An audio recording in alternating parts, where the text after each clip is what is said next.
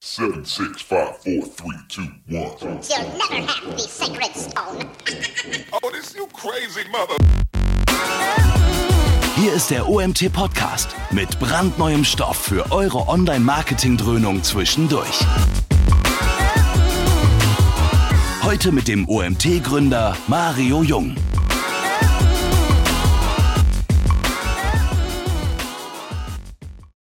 Weiter geht's. Wir sind eine Minute zu früh zum zweiten Webinar. Ich quatsche einfach eine Minute länger und dann ist das, glaube ich, kein Problem. Kurzer Hinweis. Ähm, so viele Gesichter, also Gesichter sehe ich ja nicht, aber ich sehe Namen. Und da sind so viele Namen dabei, die ich nicht kenne. Deswegen mache ich jetzt mal Werbung für meinen Podcast. Wenn ihr mal Bock habt und wir sind jetzt eine Minute zu früh, geht doch mal auf www.omt.de slash podcast. Ich habe gestern eine Folge mit dem Nee, René Demand war letzte Woche. Ah ja, mit Björn Tantau veröffentlicht zum Thema Facebook-Anzeigen. Also wer Bock hat, mal reinzuhören, www.omt.de slash podcast und Rezensionen mit fünf Sternen sind besonders gerne gesehen. Ja, das hilft mir so ein bisschen, das mehr unter das Volk zu bringen. Ähm, wir machen jetzt weiter. Jetzt ist auch die Uhr auf 10 Uhr umgeschlagen. Der zweite Vortrag mit dem Joachim. Der Joachim, ihr seht im Hintergrund. Hallo Joachim. Ein wunderschön, hallo. Und wir haben das Thema Matomo, vollständiges Besuchertracking aus der Anwendung mit Matomo. In dem Webinar, was wir eben hatten zum Thema Google Discover, habe ich ja schon angeteasert und habe mich auch geoutet, dass ich kein Matomo-Nutzer bin und mich auch noch nicht damit beschäftigt habe. Umso mehr freue ich mich mal wieder einen Vortrag zu haben mit einem Thema, wo ich wirklich kompletter Laie bin.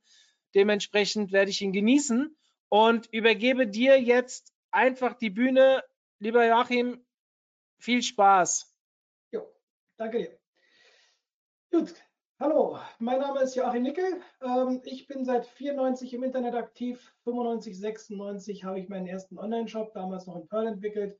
Seit 97 bin ich selbstständig mit den Schwerpunkten PHP Softwareentwicklung, Datenhaltung und Datenverarbeitung ist eines meiner Key Features und das Content Management System Contao. Wir kümmern uns heute um das Thema Tracking von Besuchern. Ähm, insgesamt die große Frage, warum so, sollten wir überhaupt Besucher tracken? Ganz klar, wir wollen wissen, woher die Besucher kommen und was sie halt eben auf unserer Webseite machen.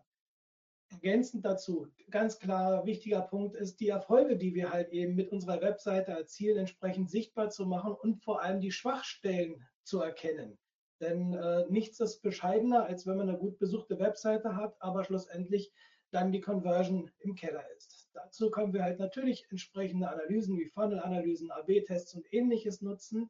Und ganz wichtig bei der Thematik beim Tracking ist, wir sollten in der Tracking-Software in jedem Fall Ziele und Conversions definieren. Ziele und Conversions auch mit dem Thema Makro-Conversions, Mikro-Conversions, das heißt eine Newsletter-Anmeldung, einzelne Downloads, die zum äh, angeboten werden, halt eben tracken, das Klicken auf die Telefonnummern, aber natürlich auch die Thematik der Umsätze, Bestellungen oder durchschnittlichen Warenkorbinhalte entsprechend zu tracken.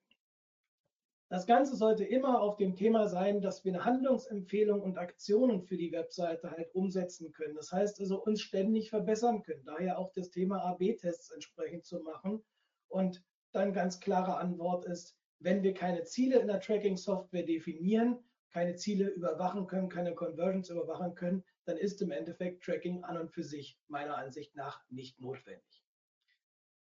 Google Analytics, der Platzhirsch im Bereich des Trackings, Software as a Service, beim Hosting logischerweise bei Google. Die Daten sind ebenfalls komplett bei Google. Das heißt, wir haben keine Hoheit über die Daten. Wir können darüber nicht entscheiden. Ähm, wir haben eine gewisse Aufgabe mit der Datenschutzkonformität.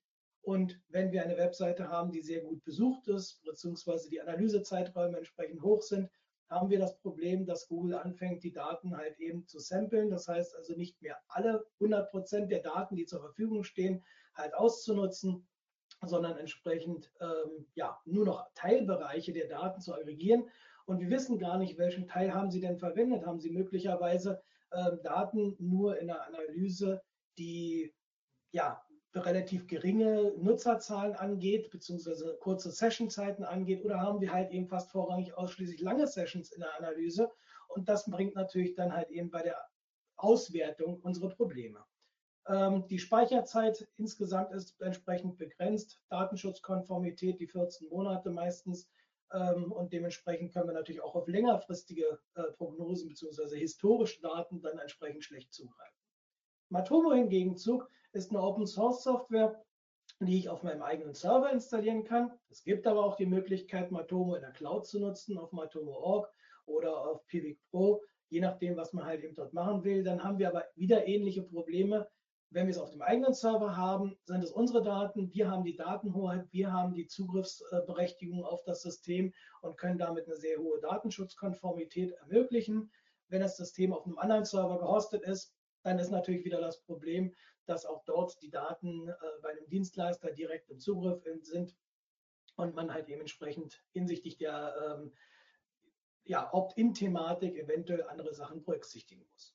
Matomo trackt grundsätzlich die vollständigen Daten, das heißt also auch in den Analysen werden immer wieder die vollständigen Daten herangezogen und das wiederum hat natürlich halt eben auch Performance-Thematik, da kommen wir aber später nochmal zu. Insgesamt können wir bei Matomo nahezu, nahezu unendlich historische Daten sammeln. Auch hier wieder der Hinweis, ich bin kein Datenschützer, dementsprechend müsste das halt eben intern geklärt werden, wie lange die Daten wirklich gespeichert werden dürfen. Aber äh, vom Prinzip her haben wir natürlich die Möglichkeit, unendlich die Daten zu speichern. Die Voraussetzungen von Matomo sind super einfach. Das heißt, wir brauchen einen Webserver, einen Apache, einen Nginx oder einen IES mit PHP in der Version 5.5.9 oder besser. Empfehlung ist auf jeden Fall eine 7er Version zu nehmen, 7.2, 7.3 oder gar die 7.4. MySQL ab der 5.5 wird unterstützt. Besser ist auch da natürlich aus Performancegründen eine 5.7 oder höher zu nehmen oder die MariaDB. Aber, und jetzt kommen wir da im Endeffekt auf den Punkt, was die Hardware angeht. Die Anforderungen an der Softwareseite sind gering, die Hardwareanforderungen da schon ein bisschen höher. Das heißt, wenn ich also eine kleine Webseite habe, unter 100.000 100 Page-Views, dann ist es an sich kein Problem, das im Zweifelsfall auch auf einem Shared Hosting noch mit zu installieren. Interessant wird das Ganze in dem Augenblick, wenn wir halt eben größere Datenmengen analysieren wollen. Aber für das Tracking alleine ist es kein Problem, das auch auf dem Shared Hosting bei solchen geringen Page Views zu machen. Kommen wir in den Bereich der 1 Million Page Views, wird schon empfohlen, das Ganze auf einer dedizierten Maschine mit 4 CPUs und 8 GB RAM zu installieren sobald wir in höhere Bereiche kommen, ab 5 Millionen, 10 Millionen ist schon definitiv eine kritische Grenze. Dann brauchen wir definitiv zwei verschiedene Systeme, besser noch zwei, äh, zwei unterschiedliche App-Server ähm, und der Datenbankserver im Hintergrund, möglicherweise dann halt eben auch dort irgendwann anfangen zu clustern. Das heißt, dann wird es einfach von der Hardware her relativ aufwendig, aber bedingt halt eben auch durch die Tatsache, dass wir gerade bei den Analysen halt eben kein Sampling machen, und ähm, auf die vollständigen Daten zurückgreifen können. Die Installation von Matomo ist ebenfalls super einfach. Der Installer einfach auf die Webseite gepackt, eine Datenbank eingerichtet, dann diese acht Schritte durchgehen. Das heißt also Systemprüfung, Datenbankeinrichtung, Tabellen erstellen, Hauptadministrator, die Webseite hinzufügen. Dann sind wir im Endeffekt schon fast fertig, brauchen nur noch unseren JavaScript-Code nehmen, den in unsere Webseite integrieren und können im Endeffekt schon loslegen. Auf zwei, drei Einstellungen möchte ich ganz kurz hinweisen diesbezüglich. Matomo sagt grundsätzlich, es reicht in der Regel aus, wenn wir halt für die Archivierung den Browser verwenden. Rate ich dringend von ab. Lieber einen Cronjob laufen lassen, der alle Viertelstunde, halbe Stunde die Daten archiviert, um das Ganze halt eben entsprechend zu beschleunigen. Denn der Archivierungsprozess, der dauert halt eben immer ein bisschen, um die Daten halt eben dann auch entsprechend auswerten zu können. Sollten Sie eine feste IP-Adresse haben, in jedem Fall bei der Brute Force Erkennung die IP-Adresse eintragen, um sich im Zweifelsfall nicht aus ähm, Matomo auszusperren. Das brauchen wir aber auch im weiteren Verlauf noch beim Thema Background Tracking, worauf es ja im Endeffekt bei der Thematik hier ankommt. Ähm, dort muss halt eben auch die IP-Adresse vom Server eingetragen werden, um sicherzustellen, dass auch der nicht ausgegrenzt wird. Die Datenanonymisierung ist ganz klar. Die IP-Adressen müssen anonymisiert werden. Ähm, inwieweit die halt eben schon vor der Tracking-Analyse anonymisiert werden oder halt eben erst danach, muss man halt eben klären mit seinem Datenschutzbeauftragten. Die Benutzer-ID muss pseudonymisiert werden, die Bestellnummer sollte anonymisiert werden. Warum jetzt bei verschiedenen Begrifflichkeiten in dem Zusammenhang auftauchen, sei Mandatomos Übersetzung geschuldet. Was fehlt in Matomo sind definitiv Daten, die wir gerade eben schon gehört haben, wie bei Google Discover eingetragen sind. Äh, Altersmerkmale, Geschlechtsmerkmale, also sprich die demografischen Informationen. Das sind Daten, die Google natürlich aus seinen gesamten anderen Kanälen halt herausholt. Genauso das gleiche mit den Interessengebieten. Das sind Daten, die können wir in Matomo nicht mal ansatzweise für Geld kaufen, um die nachzurüsten. Das heißt, darauf müssen wir, wenn wir Matomo als Tracking einsetzen, definitiv verzichten. Die Standorterkennung, das ist etwas, was bei Google Analytics natürlich built-in ist, bei Matomo ebenfalls, aber wir brauchen externe Daten. Meine Empfehlung ist es in dem Zusammenhang auf kostenpflichtige Angebote von MaxMind zu setzen, da diese Daten für die Country-Datenbank oder City-Datenbank halt eben wesentlich akkurater sind, regelmäßig aktualisiert werden. Wenn wir also auf wichtige oder auf richtige Daten Wert legen, dann sollten wir die nutzen. Alternativ kann man aber halt eben die kostenfreien Datenbanken nutzen. Ähm, die DBIP ist eine sehr einfache Datenbank, die ist bei weitem nicht so aktuell wie die kostenfreie von MaxMind, tut aber halt eben auch ihr Übriges, um erstmal so eine grobe Information für die Benutzer halt eben zu bekommen. Was wir in äh, Tomo von Hause aus ebenfalls nicht mit drin haben, sind die Analysen für Funnels, Kohorten und AB-Testing. Das sind zusätzliche Add-ons, die es über den Marketplace gibt. Dort gibt es Dutzende, wenn nicht gar hunderte Erweiterungen, teils kostenpflichtige Premium-Erweiterungen, teils kostenlose Erweiterungen. Dort gibt es unter anderem auch die kostenlose Erweiterung für ähm, den Import der Daten aus Google Analytics, sodass man also auf die historischen Daten, die dort, dort zur Verfügung gestellt werden können, nicht verzichten muss. Ähm, die kann man dann entsprechend darüber importieren. Für Funnels, Kohorten und AB-Testing, wie gesagt, externe oder beziehungsweise zusätzliche Module, die entsprechend kostenpflichtig sind. Äh, die Preise gelten hier ab, aus dem ganz einfachen Grund, die äh, Lizenzen sind immer bezogen auf die Anzahl der Benutzer, die in Matomo eingerichtet sind. Diese Standardpreise gelten für, für bis zu, glaube ich, fünf Benutzern. Ähm, wenn man mehr Benutzer in dem System benötigt, wegen unterschiedlichen Zugriffsrechten, dann wird es halt eben entsprechend etwas kostenspieliger. Die Kosten sollten aber an der Stelle für die entsprechenden Analysen nicht, den großen Rolle, nicht die große Rolle spielen. Für Google AdWords, das ist immer ein gewisses Problem an der Stelle. Äh, bei Analytics ist es natürlich entsprechend built-in, bei Matomo ebenfalls wieder eine kostenpflichtige Erweiterung. Muss allerdings gestehen, die habe ich mir bisher noch nicht weiter angeschaut, wie die halt eben zu aggregieren ist, inwieweit man diese Daten mit denen, die man in Analytics halt zur Verfügung hat, entsprechend verweisen kann. Die Datenschutzgrundverordnung und das Benutzertracking sind definitiv ein ja, schwieriges Thema. Ähm, wenn ich halt eben eine normale Datensch normale Opt-in-Thematik integriere, dann habe ich genau dieses Thema, wie wir es hier bei einer Webseite sehen, die zum 25. Mai 2018 bereits das Thema Opt-in diesbezüglich umgesetzt hatte. Wir haben einen Traffic-Einbruch von 80 Prozent. Das kann man natürlich entsprechend durch Veränderungen des Opt-in-Banners entsprechend erweitern. Aber wir werden in jedem Fall einen, also einen Traffic-Einbruch haben, solange oder sobald es dieses Opt-in-Thema gibt. Warum ist dieses Opt-in-Thema an der Stelle relevant? Aus dem ganz einfachen Grund, weil wenn ich mich um das Thema Background-Tracking kümmere, kann ich möglicherweise um dieses Thema drumherum kommen. Aber da kommen wir später nochmal drauf zurück. Der baden-württembergische Landesbeauftragte für Datenschutz äh, hatte zwei, am 29. April 2019 einen schönen Beitrag veröffentlicht, der die Einsetz oder das Einsetzen von Matomo, einer lokal installierten Analysewerkzeugs, auch ohne Opt-in befürwortet hat. Das heißt, das hat er explizit erwähnt. Ähm, für diesen Hinweis auf diese Sache möchte ich dem Jochen Weiland auch nochmal danken, der das auf der Campix vorgetragen hatte. Ähm, das ist eine sehr schöne Information.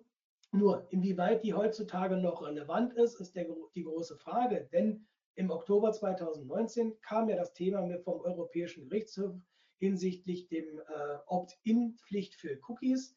Ähm, aber was seither noch nicht hundertprozentig geklärt ist, ist die Frage, gilt diese Opt-in-Pflicht halt nur für Cookies oder bezieht sie sich grundsätzlich allgemein auf das Thema äh, Tracking? Denn wenn ich das cookielose Tracking von Matomo zum Beispiel nutzen würde, hätte ich in dem Fall ja keinen Cookie. Das heißt, es würde weder ein Session-Cookie noch ein ähm, dauerhafter Cookie gesetzt werden. Ich würde zwar die Informationen verlieren, ob ich halt eben wiederkehrende Benutzer auf meiner Webseite habe, aber die einzelnen Benutzer selber kann Matomo relativ gut identifizieren. Das passiert halt eben über so eine Art Fingerprinting. Das heißt, das ist halt eben eine große Frage, die hier noch zu klären ist. Und wahrscheinlich wird Ende des Monats, am 28. Mai, mit der Entscheidung der Umsetzung ins deutsche Recht ähm, dann äh, die Klärung da sein, ob wir halt eben auch grundsätzlich das Thema Tracking für oder grundsätzlich für das Thema Tracking ein Opt-in benötigen oder ob man halt eben in bestimmten Situationen drumherum kommen kann. Die Frage, die mich immer wieder angetrieben hat, ist genau diese. Warum ist der Umsatz im Tracking, warum sind die Daten, die ich in AdWords bekomme, immer so different von den Daten, die ich in meinem System selber habe? Das heißt also, wenn ich einen Umsatz im Monat von 100.000 Euro habe und ich im Tracking äh, in Analytics maximale Anzeige von vielleicht 70, 80.000 Euro habe, dann frage ich mich immer, wo ist zum Hecke, Hexe nochmal halt eben der restliche Verkaufswert gelandet? Und Dementsprechend irgendetwas muss doch hier falsch sein. Und dann habe ich mich weiter mit diesem Thema beschäftigt und bin auf etwas gestoßen, was in dem Zusammenhang gar nicht so vermutet werden kann, denn es geht um das Thema Adblocker. Adblocker haben in 2018 nur für Deutschland einen Marktanteil von 33 Prozent gehabt. Das heißt, 33 Prozent des Traffics wird von Adblockern im Endeffekt gefiltert. Und Adblocker filtern leider Gottes halt eben nicht nur Anzeigen raus, sondern sie filtern halt eben auch Analysesoftware wie Google Analytics oder halt eben auch Matomo raus. Weltweit ist dieser Anteil für 2019 vom Global Web Index mit 47 Prozent halt angegeben. Und wenn wir uns die Details mal für Europa angucken, leider Gottes gibt es vom Global Web Index die Daten nicht direkt für Deutschland, aber für Europa sehen wir, dass der Anteil in, äh, auf den Desktop-Geräten bei 36 Prozent liegt, bei Smartphones bei 23 Prozent und Tablets nur bei 13 Prozent. Warum ist das so? Ganz klar, bei Desktop-Geräten habe ich einen Browser, wo ich diverse Add-ons einpacken kann. Das heißt, ich habe meine beliebte Umgebung, den Chrome, einen Safari oder ähm, halt Firefox und kann dort halt eben einen Adblocker einfach zusätzlich hinzufügen. Bei Mobilgeräten ist das nicht ganz so einfach. Die Standardbrowser Chrome oder Safari unterstützen kein Adblocking. Dort kann ich auch keine Add-ons reinpacken, sondern muss mir explizit andere Browser wie Brave oder Ghosttree oder sowas installieren und muss mich dann daran gewöhnen, dass ich diese Sachen nutzen kann. Bei iPhone kann ich zum Beispiel aber den Standardbrowser gar nicht umstellen. Das heißt also, standardmäßig wird immer mir der Safari geöffnet, wenn ich einen Link anklicke. Ich kann den nicht auf einen Brave-Browser umbringen. Dementsprechend ist der Anteil dort halt eben etwas geringer. Die Affinität bei Männern gegenüber Adblocking ist höher, bei 58 Prozent. Frauen, äh, Frauenanteil liegt etwa bei 42 Prozent. Und wenn wir uns die Alterspyramide angucken, dann sehen wir natürlich auch klar, die jüngere Bevölkerung ist halt eben definitiv technikaffiner und setzt eher einen Adblocker ein, als dann halt eben die Älteren. Das bringt uns halt eben zu der Frage, in welchen Segmenten kommt dieses Thema Adblocking überhaupt zum Tragen? Wenn ich also eine Webseite habe, die sich eher an die ähm, ältere Damenwelt richtet, ähm, dann würde ich wahrscheinlich mit dem Adblocking gar nicht so das große Problem haben. Habe ich aber eine Webseite, die sehr stark an technikaffine junge Menschen sich, äh, junge Männer sich richtet, dann habe ich halt eben dort wahrscheinlich schon einen höheren Anteil an Adblocker.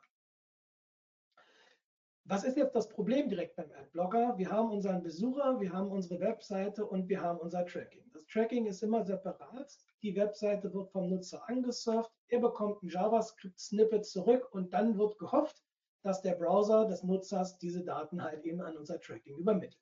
Aber genau dieser Teil, der erfolgt halt eben nicht. Und aus dem Grund habe ich mir dann irgendwann gesagt, okay, ich möchte aber die Daten trotzdem alle haben. Also was liegt näher, als die Daten direkt aus meiner Anwendung heraus nach Matomo einzuspeisen? Habe mir diesbezüglich Google Analytics angeguckt, habe mir Matomo angeguckt und festgestellt, mit Matomo kann ich das Ganze machen. Das heißt, dort habe ich eine Schnittstelle, über die ich das Ganze einspeisen kann bei Google Analytics bin ich auf die JavaScript-Schnittstelle definitiv ähm, ja, verpflichtend. Schauen wir uns ein Beispiel an. Dieses Beispiel hatte ich auch auf der Campix gezeigt. Das zeigt mir auch gleich ein ganz großes Problem bei der Thematik. Wenn ich also Google Opt-in, also Google Analytics mit Opt-in, ganz normaler Standardbanner, ganz unten, den muss ich also nicht zwingend weggucken, äh, wegdrücken, um halt eben die Webseite mir angucken zu können dann habe ich hier halt eben bei meiner Webseite ein, zwei Nutzer drauf, mal auch gar keinen Nutzer. Ui. Gucke ich mir die Daten in Matomo an mit der JavaScript-Integration ohne ein Opt-in. Das heißt also, das JavaScript wird in jedem Fall ausgeführt, auch wenn der Nutzer halt eben noch nicht drauf geklickt hat, um es zu akzeptieren, dann sehe ich schon ganz andere Werte. Und wenn ich mir dann halt eben auch noch das Background-Tracking angucke, dann sehen wir, die Kurve ist eklatant höher. Die Daten vom 22.02., die ich halt eben damals erhoben hatte, sehen so aus. Zwei Besucher mit Analytics, 12 mit JavaScript und 117 Besucher mit im Background Tracking. Das sind geschlagene 5700 Prozent mehr Traffic. Das war die Aussage, die ich auf der Campix halten wollte. Ähm, aber schlussendlich habe ich danach das Ganze mir noch mal ein bisschen angeguckt und festgestellt, oh oh, bots running wild. Ähm, diese 117 Besucher sind definitiv keine echten Besucher. Ich habe zwar ein recht gutes Bot-Tracking drin in der Seite, allerdings ähm, erkennt dieses Bot-Tracking viele Spider nicht, weil sie schlicht und einfach sich nicht als Bots zu erkennen geben. Sie unterstützen zum Teil sogar auch die Cookie-Thematik. Das heißt also, an und für sich würden sie halt eben normale Nutzer darstellen. Häufig werden sie aber halt eben auch die, selbst die Session-Erkennung nicht nutzen. Deswegen halt eben auch die entsprechend höheren Besucherzahlen. Ähm, es kommen viele andere Sachen hinzu. Ich hatte hier in dem Fall wirklich auch diverse äh, Script-Kiddies auf der Seite mit drauf und ähm, die haben schlicht und einfach nach Schwachstellen gesucht, nach entsprechenden äh, ja, Login-Möglichkeiten für defekte WordPress-Installationen, PHP MyAdmin-Installationen oder ähnliches. Und die sind alle hier mit in diese Sachen mit reingezählt worden. Ergo, das Ganze nochmal korrigiert, überprüft. Diesmal habe ich Google Analytics bereits rausgeworfen gehabt. Das heißt, ich habe nur noch die Daten von Matomo per JavaScript und per Background.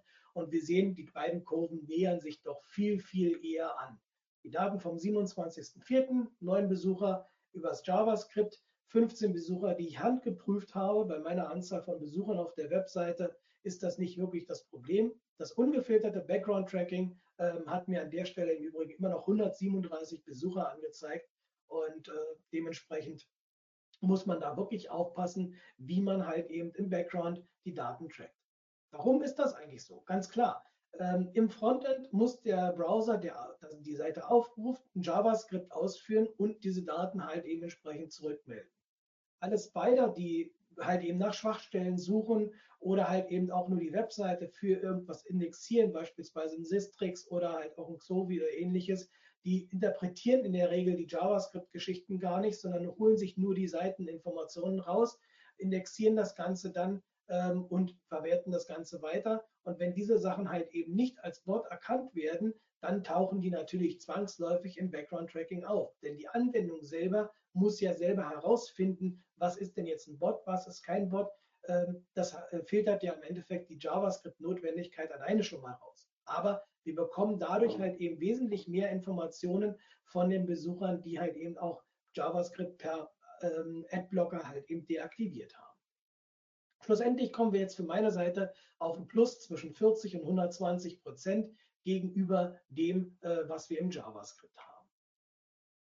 Der Vergleich bei dem Regionalversorger, auch hier nochmal mit aktualisierten Daten. Wir haben hier 121 gegenüber 229 Besucher. Das heißt, wir haben ein Plus, ein Mehr an Daten, mit denen wir arbeiten können in der Analyse von etwa 80 bis 110 Prozent.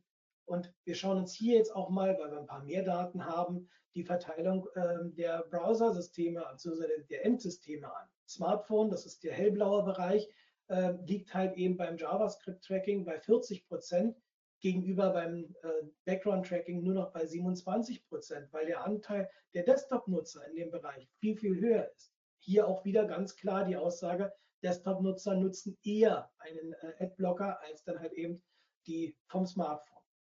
Das bedeutet aber auch im Umkehrschluss, wenn ich solche Daten sehe, ich nutze normalerweise nur Analytics oder Matomo mit JavaScript, dann werde ich dort immer einen viel höheren Anteil an äh, ja, Smartphone-Nutzern sehen, die ähm, aber schlussendlich gar nicht so ganz klarkommen. Ich habe letztens eine Webseite analysiert, die Daten konnte ich jetzt leider Gottes hierfür nicht verwenden. Dort hatten wir ganz klar die Aussage, boah, wir haben 60, glaube 65 Prozent Smartphone-Nutzer.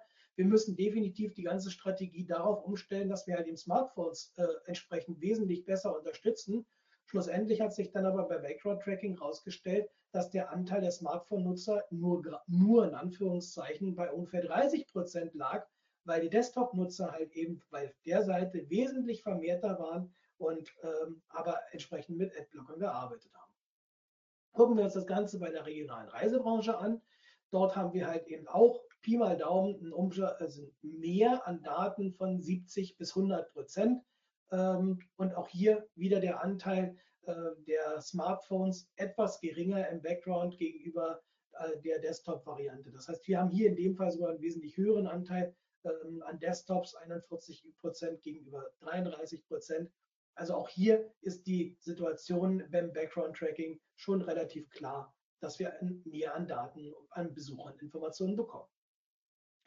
Jetzt haben wir mal eine Webseite, die ein bisschen mehr an Besucherdaten hat. 2600 in JavaScript, 3800 Besucher im Background-Tracking, ein Online-Shop für Haustechnik.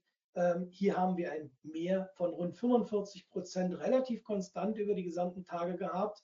Ähm, auch hier der Anteil des Desktops im Background halt eben etwas höher gegenüber der äh, Smartphone-Nutzung. Das heißt, dieses Prinzip scheint sich durch alle Varianten hindurchzuziehen. Ob JavaScript-Tracking, Background-Tracking, immer, dass der Anteil der Smartphones entsprechend dann geringer wird auf dem Background. Noch einen weiteren Shop als Vergleich, äh, Online-Shop im Kfz-Zubehörbereich.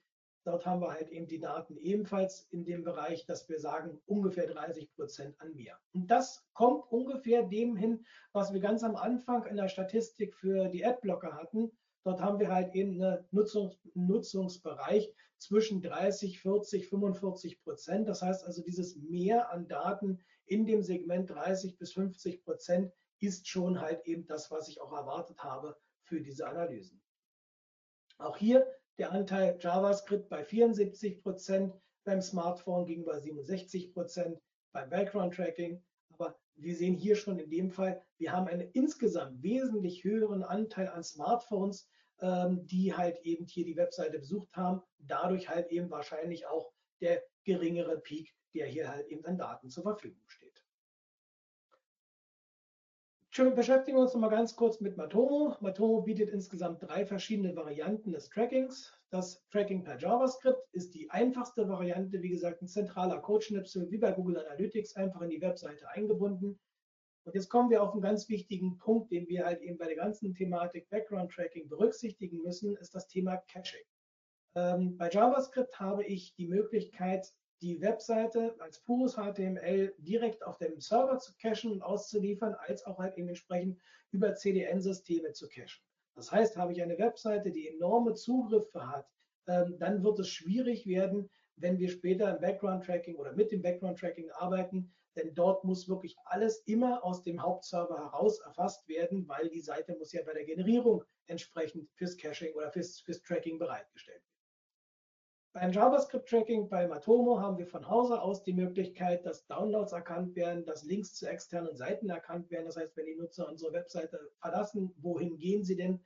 Wir haben die Möglichkeit, über Erweiterung des JavaScripts halt das Thema E-Commerce-Tracking zu integrieren oder halt auch Inhaltselemente zu erkennen, was für das Thema AB-Testing wichtig ist.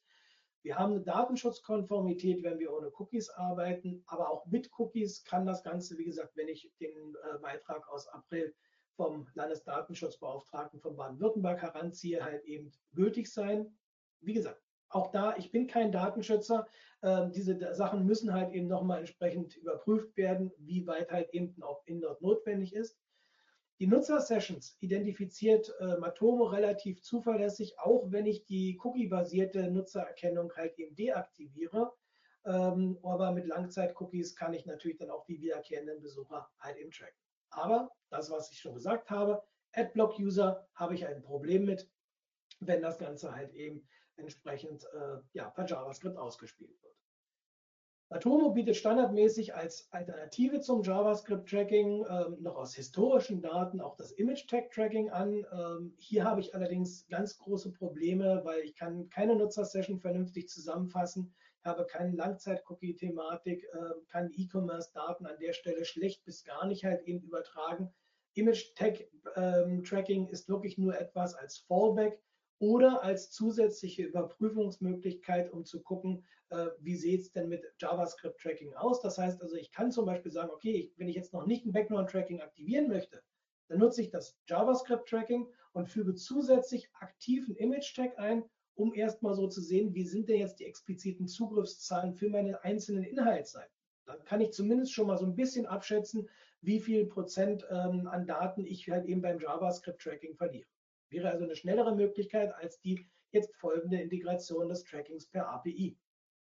Denn hier haben wir definitiv als großen Nachteil das Thema, Wir können äh, oder müssen das Ganze in der Anwendung umsetzen. Also da muss definitiv ein Programmierer ran, um diese Sachen in diese Anwendung halt eben zu integrieren. Und wir haben das ganz große Problem mit dem Proxy-Caching. Das heißt also, sowohl die Anwendung selber darf halt eben den Seiten nicht komplett cachen, als auch halt eben natürlich äh, vorgeschaltete Proxy-Systeme, äh, Reverse-Proxies, äh, Content Delivery Networks oder ähnliches, ähm, die würden hier halt eben in dem Fall unser Tracking kaputt machen. Die Nutzeraktionen der, auf der Webseite selber können vom API-Tracking auch nicht protokolliert werden. Ist klar, weil wir protokollieren oder ja, nur protokollieren nur die Sachen, wenn das HTML generiert wird. Was der Nutzer dann per JavaScript auf der Seite selber im Nachgang macht, das können wir an der Stelle schlecht bis gar nicht halt eben überprüfen. Aber wir haben innerhalb der Anwendung natürlich die gesamten schönen Daten, was hinsichtlich E-Commerce Tracking notwendig ist. Wir haben die Erkennung von Inhaltselementen, weil wir wissen ganz genau, was jetzt halt eben ausgespielt wird. Und ein sehr schöner Vorteil, den ich finde, ist das Thema der Nutzer-Session. Die wird ja server serverseitig anhand der sowieso notwendigen ähm, Nutzer-Session halt eben oder Session-ID halt eben verwaltet. Äh, ich habe also definitiv immer die Informationen, was an zusammenhängenden Daten halt eben vorhanden ist. Möglicherweise kommen wir jetzt hier auch zu dem interessanten Punkt, der vollständigen Anonymisierung. Das heißt, ich übergebe an Matomo weder die IP-Adresse noch die User-Kennung, wenn jemand eingeloggt ist, noch die Bestellnummer oder ähnliches. Ähm, und damit habe ich eine hundertprozentige Anonymisierung. Jetzt wäre hier an der Frage oder in der Situation dann die Frage zu stellen an die Datenschutzbeauftragten, wie sieht das in dem Zusammenhang hier halt aus? Das heißt, können wir halt eben wirklich diese Daten erfassen ohne dass wir ein entsprechendes Opt-in machen. Aber wie gesagt, auch da, wir warten mal wahrscheinlich dann den 28. Mai ab, wie es da halt entsprechend ausschaut.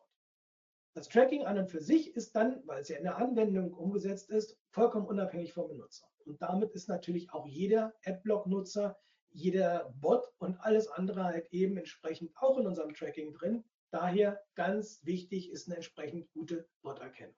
Und gute Bot-Erkennung heißt nicht nur einfach den Browser-Header anzugucken, den User-Agent anzugucken und zu gucken, ob da Bot oder Spider oder sowas drin steht, sondern hier gilt es halt eben wirklich ein paar andere Mechanismen noch einzusetzen. Das Setup in Matomo für das Background-Tracking ist super easy, super easy. Das heißt, wir legen die Webseite an ähm, und wir sollten hier in dem Zusammenhang jetzt einen weiteren Benutzer anlegen, der Adminrechte für die Webseite hat, denn wir brauchen das sogenannte Token dieses Nutzers. Das heißt, der Nutzer muss die Adminrechte für die Seite haben, damit ich über die API bestimmte Zusatzinformationen einspeisen kann, nämlich wie zum Beispiel die IP-Adresse oder halt eben Geo-IP-Informationen, die der Server mir schon bereitstellt, entsprechende Tracking-Zeiten und ähnliche Sachen, wenn ich diesen Token nicht habe, kann ich diese Sachen einfach nicht eben mit einspeisen. Dann würde immer die IP-Adresse des Webservers als äh, ja, Ursprung de, des Zugriffes sein und würde mir damit halt eben zusätzlich das, äh, das, den, den Request im Endeffekt so ein bisschen kaputt machen. Das heißt, diesen Token brauchen wir in jedem Fall und wir sollten in jedem Fall, in dem, was ich ganz am Anfang schon gezeigt hatte, auch bei dem äh, Bulk-Tracking halt eben die IP-Adresse des Servers ähm, einen hinterlegen um einfach sicherzustellen, dass diese Daten, also dass der Server halt eben nicht blockiert wird. Wir schauen uns ganz kurz mal an. Ich habe das äh, Ganze in einem Contao-Bundle ähm, ja, bereits umgesetzt. Das heißt also, wenn jemand das äh, äh, Content Management System Contao einsetzt, kann er halt eben diese kostenfreie Erweiterung einfach installieren und damit das Background Tracking bei sich jederzeit entsprechend aktivieren. Wir brauchen nur die URL des Systems von Matomo, ähm, die Site-ID von Matomo, diesen Token wir können halt eben hier noch definieren, ob wir die Fehler 404 ebenfalls tracken wollen. Das wäre zum Beispiel im Übrigen auch eine negative Conversion, die man tracken sollte, als entsprechendes Ziel, um herauszufinden, wenn der Nutzer innerhalb einer Session äh, auf eine Fehler 404 Seite kommt, dann sollte das halt eben äh, für uns ein Warnsignal sein, dass also irgendetwas in unserer Webseite nicht richtig funktioniert. Ich habe hier als Option noch drin, die IP-Adresse an Matomo zu übergeben. Das kann in bestimmten Fällen relevant sein, dass man sagt, okay, ich überlasse zum Beispiel die Standorterkennung Matomo, weil ich dort halt diese Datenbank integriert habe. Dann so muss ich die IP-Adresse Matomo erstmal mitteilen. Ähm, aber dann sollte natürlich Matomo das Ganze anonymisieren. Ansonsten sollte halt eben hier schon die Anwendung das Ganze anonymisieren. Das Thema Do Not Track Header ist eine interessante Sache, denn äh, das wurde ja mal als entsprechender Versuch eingeführt von den Browserherstellern die Benutzer da oder die Betreiber von Webseiten halt eben zu informieren, ob jemand getrackt werden möchte oder nicht. Ich habe das jetzt hier in dem Fall für Testzwecke für mich integriert, dass ich also explizit Do Not Track Header protokollieren kann in eine eigene Dimension in Matomo, um herauszufinden, wie viele Benutzer haben dieses Header im Endeffekt eigentlich überhaupt aktiv. Und auf den Seiten, die ich bis jetzt analysiert habe, kam ich immer so auf ungefähr 5 bis 15 Prozent der Benutzer, die diesen Header gesetzt haben. Liegt aber auch daran, dass zum Beispiel Safari diesen Header komplett wieder deaktiviert hat, weil es angeblich halt eben auch zum ähm, ja, Fingerprinting des Benutzers halt eben genutzt werden konnte. Bei dem JTL-Plugin, was derzeit noch in der Beta-Testphase ist, ähm, sieht es im Endeffekt ähnlich von den Einstellungen her aus, nur dass wir hier noch zusätzlich den Thema Kunden- und Bestellnummer anonymisieren drin haben, äh, um halt eben auch da entsprechend datenschutzkonform zu sein. Ja, dann kommen wir auch schon zum Resümee dieses Vortrags. Ähm, schlussendlich ganz klare Ansage. Meiner Ansicht nach ist ein vollständiges Besuchertracking ähm, definitiv nur durch Background-Tracking, das heißt also durch das Tracking aus der Anwendung heraus möglich. Dadurch, dass Google Analytics nur per JavaScript das Tracking anbietet, fällt Google Analytics als potenzielle Plattform raus und daher halt eben mein, mein äh, Veto oder mein Statement zum äh, Thema Matomo. Nur dadurch können wir halt eben Adblock-Nutzer irgendwie auch entsprechend in das Tracking mit einbeziehen. Wir müssen in jedem Fall die Anwendung daraufhin überprüfen, wie sieht es mit dem Off-Page-Caching und dem On-Page-Caching aus. Das heißt, Off-Page, inwieweit haben wir Reverse-Proxies im Vorfeld vorgeschaltet, was die HTML-Auslieferung angeht. Wir brauchen uns hier an der Stelle nicht um Off-Page-Caching zu kümmern, was irgendwelche Mediendateien angeht, denn die interessieren mich an der Stelle nicht. Aber wenn das System selber, das heißt die Anwendung, die das HTML generiert, ähm, halt komplett gecached werden soll, um die Serverlast entsprechend zu verringern, dann kann ich mit dem Background-Tracking an der Stelle nichts anfangen. Das gleiche gilt auch beim On-Page-Caching. Beispiel ist dafür Contao. Seit der Version 4.9 ist das Caching-System von Contao extrem genial geworden. Das heißt, wenn man halt eben das äh, Caching im Server aktiviert, dann wird da draußen eine HTML-Seite generiert, die auf dem Dateisystem liegt und wenn die abgerufen wird, dann wird nichts von dem, äh, von dem Contao-System hochgefahren. Das heißt, die Seite ist wirklich rasend schnell zur Verfügung stehend, ähm, bringt mir aber an der Stelle keine Punkte. Dadurch, dass das System ja an der Stelle nicht hochgefahren wird, kann ich auch kein Background-Caching machen. Weiter ist ganz wichtig das Thema der Bot-Erkennung. Dafür müssen entsprechende Strategien entwickelt werden, damit die Daten, die wir im Background-Tracking irgendwie äh, ja, sammeln, halt eben auch entsprechend ja, fundierte Informationen beinhalten und wir halt eben dort nicht zu viele Bots analysieren oder das Verhalten von Bots analysieren, die uns ja gar nicht interessieren. Ähm, meine Empfehlung an der Stelle, Background-Tracking immer parallel zum Frontend-Tracking nutzen, weil, wie gesagt, bestimmte Daten werden einfach im Background-Tracking nicht zur Verfügung stehen. Ich weiß also zum Beispiel alleine die Bildschirmauslösung nicht. Ich weiß nicht, inwieweit halt bestimmte Aktivitäten, Klickprofile oder ähnliches halt eben im Frontend durchgeführt werden, weil wenn das HTML generiert worden ist, ist mein Tracking an und für sich abgeschlossen. Was ich natürlich auch mit der Anwendung tracken kann, sind entsprechende Ajax-Calls. Das heißt also, wenn bestimmte Daten zusätzlich aus der, ähm, vom System geladen werden, dann kann ich diese natürlich auch entsprechend tracken. Und schlussendlich kommt dann natürlich das Thema des äh, DSGVO Opt-in halt eben zum Tragen. Das müsste geprüft werden. Wir haben aber den großen Vorteil bei der Art von Tracking, die eher in Richtung einer Logfile-Analyse geht, äh, dass wir halt eben eine vollständige Anonymisierung bereits im Preface haben. Das heißt, es kommen gar keine Daten in Matomo an, die in irgendeiner Art und Weise personenbezogen sind.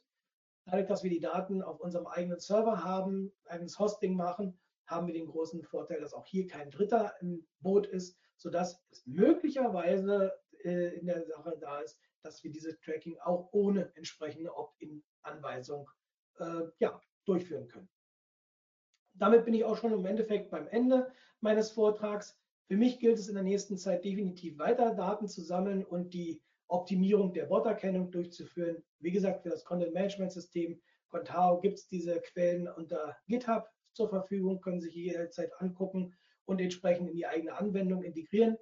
Äh, für JTL haben wir das, ähm, für den JTL-Shop haben wir momentan eine Beta-Phase für das System drin. Und wenn Sie Hilfe, Beratung, Unterstützung brauchen, ja, einfach mich kontaktieren und äh, wir können zu dem Thema uns unterhalten. Super, Joachim. Vielen lieben Dank für die Ausführungen. Sehr spannend. Ähm, Erstmal ganz kurz. Du musst jetzt mal eine Sekunde in die Kamera lächeln. Ich brauche nämlich einen Screenshot mit diesem Hintergrund. Das, äh, das ist ein Running Gag. Für die, die nicht dabei waren, wir hatten beim Freelancer Day eine, eine Speakerin, die auch diesen Hintergrund hatte und das war mehr diskutiert als das eine oder andere Thema. Entschuldigung, auch wenn die Themen alle sehr spannend waren. Aber deswegen musste ich gerade einen Screenshot machen. Und da komme ich auch zum Übergang. Ähm, eine Bitte an euch. Wir leben bei so kostenlosen Konferenzen von Aufmerksamkeit. Das heißt, den ein oder anderen Post, wenn ihr den OMT verlinkt, wir teilen, wir machen Instagram Stories und so weiter. Ähm, ich würde mich sehr freuen, wenn es auch mal ein Statement gibt, vielleicht ein Lob oder von mir aus könnt ihr auch mal äh, nicht, vielleicht nicht jemanden durch die Mangel nehmen, aber vielleicht mal im Club bestimmte Dinge diskutieren, die ein Speaker auch in einem Vortrag gesagt hat. Ich glaube, die sind alle fit genug, um sich dann auch dort der Diskussion zu stellen. Ich einfach irgendwas tun, damit wir vielleicht noch ein bisschen mehr Aufmerksamkeit bekommen und noch mehr Leute von unseren Webinaren erfahren. So, ähm, vielen Dank dafür. Jetzt komme ich zu den Fragen. Es ist ein bisschen was reingekommen und wir haben noch genau fünf Minuten Zeit, also werden wir noch zwei, drei Fragen machen. In der Zwischenzeit ähm, sende ich euch auch jetzt schon mal den Link für das dritte Webinar, was dann um 11 Uhr weitergeht, äh, wo es dann um 11 Uhr weitergeht. Joachim, lässt sich Matomo mit Data Studio verknüpfen? Muss ich passen, habe ich noch nicht ausprobiert. Also es gibt eine, eine API für, die, ähm, für den äh, AdWords ähm, Service, aber mit Data Studio müsste ich jetzt passen. Aber Matomo hat sehr, sehr, äh, eine sehr, sehr gute Export-API. Das heißt also, wenn ich in irgendeiner Art und Weise halt eben Daten mir rausholen möchte, kann ich das in verschiedenster Form machen. Ja, ich, wir hatten ja letzte Woche, ich glaube Freitag, ein Webinar zum Thema äh, Google Data Studio. Ich meine, da ist auch Matomo gefallen.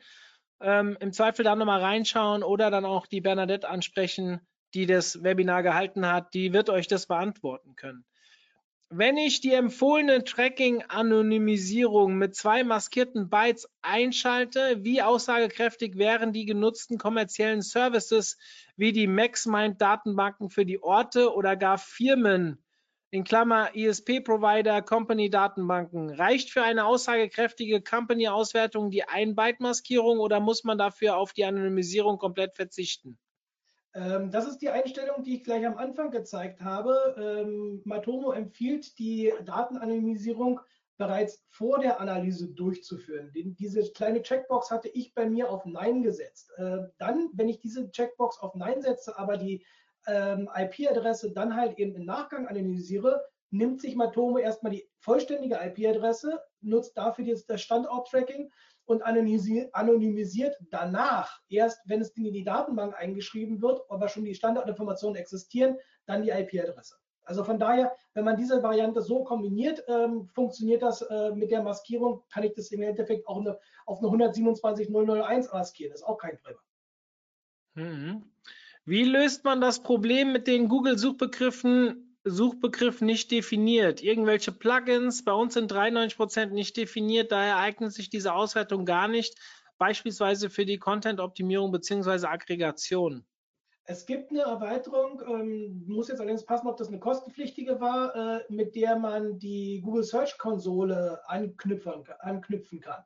Sodass man also anhand der ähm, Einstiegsseiten in Verbindung mit den Daten aus der Google Search Konsole äh, versuchen kann herauszufinden, welche Suchbegriffe dort wirklich verwendet wurden. Ähm, wollte ich mir demnächst mal anschauen, bin ich aber noch nicht zugekommen. Also es gibt eine Plugin, eine Erweiterung, die halt eben die Search-Konsolen-Daten halt eben verwendet. Hm. Es sind noch zwei Statements reingekommen. Da geht es jetzt nicht konkret um Fragen. Ähm, äh, bisschen kritisch gegenüber Matomo. Ich will es dir mal vorlesen. Laut IT-Rechtkanzlei bedarf aufgrund des EuGH-Urteils auch beim Device Fingerprinting ebenfalls eine Einwilligung. Wenn genau. ich jetzt die ganzen Kosten für Ads, Funnel und so weiter rechne, scheint Matomo keine ernstzunehmende Alternative zu sein. Wie siehst du das? Äh, das ist eben die ganz große Frage. Ähm, es gibt einzelne Kanzleien, die sehen das so, dass dieses Fingerprinting analog dazu halt eben herangezogen wird. Aus dem Grund habe ich gesagt, es gibt halt eben andere ähm, äh, Ansichten, die das halt eben nicht nutzen. Wir müssen definitiv den 28. Mai jetzt erstmal abwarten um zu schauen, wie das Gerichtsurteil oder beziehungsweise die Gesetzeslage dann aussieht. Ähm, erst danach lässt sich das Ganze halt eben äh, ja, identifizieren. Wir müssen aber an der Stelle ganz klar sagen, Google Analytics ähm, hat keine Möglichkeit, dass ich Background-Tracking machen kann. Das heißt, ich bekomme keine externen Daten nach Analytics reingeschoben, egal was ich mache. Das heißt, wenn ich Background-Tracking machen will, wenn ich die Informationen haben will, was an Adblock-Nutzern mir im Endeffekt durch die Lappen geht für die Analyse, bin ich auf Matomo oder eine ähnliche Software, mir ist allerdings keine Alternative jetzt dazu bekannt, angewiesen. Das heißt, Analytics als Frontend-Tracking, um halt eben die Sachen mit äh, AdWords und so weiter halt eben zu kombinieren, kann ja auch weiterhin bestehen bleiben in Verbindung mit dem entsprechenden Opt-in.